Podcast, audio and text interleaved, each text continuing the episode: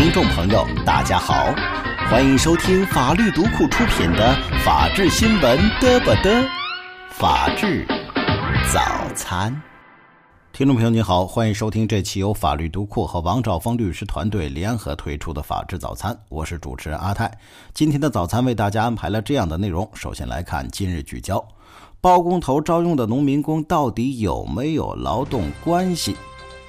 包工头招用的农民工到底有没有劳动关系呢？这似乎成为了一个很有争议的问题。农民工有劳动关系，那么其提供劳动获取的报酬才能被称之为农民工工资。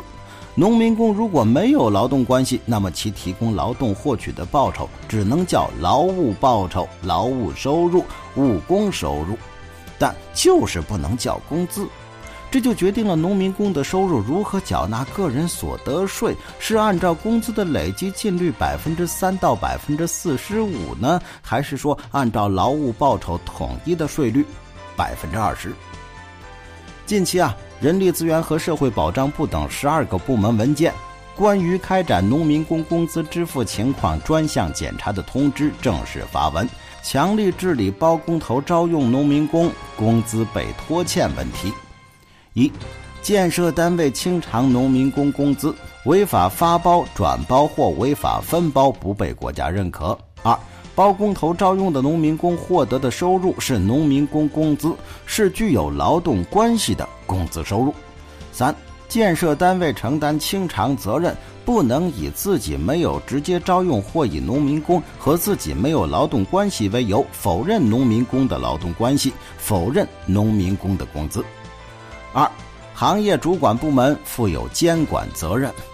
住房城乡建设、交通运输、水利水务部门参加对本行业的执法检查，切实履行行业监管责任，负责督办因挂靠承包、违法分包、转包、拖欠工程款等造成的欠薪案件。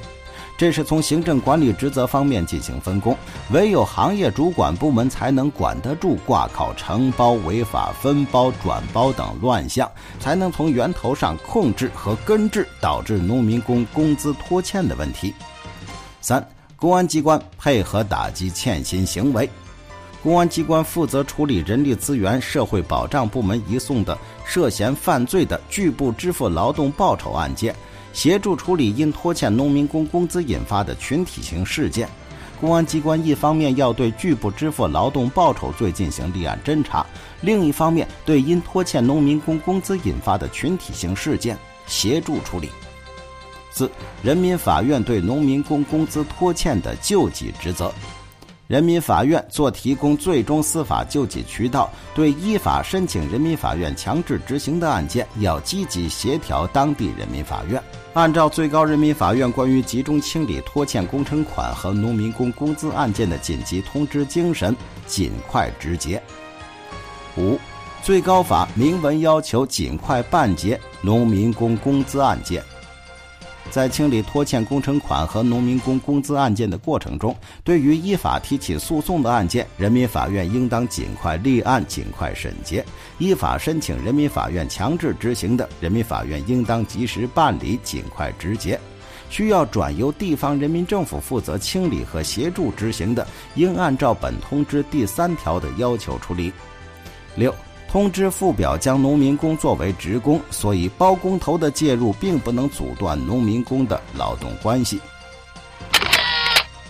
以案说法，一月十五号晚，二十六岁的江苏大学电气学院硕士研究生史国平在参加完导师组织的聚餐后倒在宿舍，送医后抢救无效死亡。一个多月前，他刚被确定为保送该校博士生。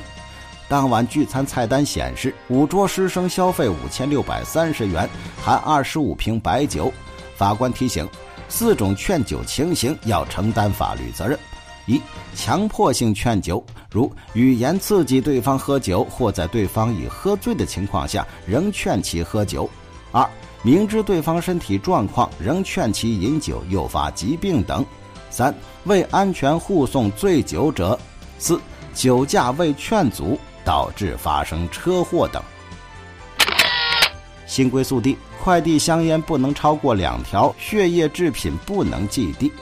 国家邮政局等部门近日发布《禁止寄递物品管理规定》，首次明确禁止寄递物品的概念内涵。如果寄递企业发生违规收寄行为，且造成严重后果，将可能面临最高罚款五十万元的行政处罚。执法行动：一月十九号上午八时五十七分许。吉林省长春市朝阳区一时尚宾馆内发生一起因感情纠纷引起的持刀伤人案件，犯罪嫌疑人李某将女友和同事、路人共计八人划伤。长春公安官方微博十四时三十一分发布称，案件发生后，长春公安机关高度重视，全力工作，于当日十一时二十分许将犯罪嫌疑人李某抓捕归案。目前案件审理工作正在进行中。好，听众朋友，以上就是今天法治早餐的部分内容。更多精彩内容，请您点击法治早餐就可以快速关注。感谢各位的收听，再见。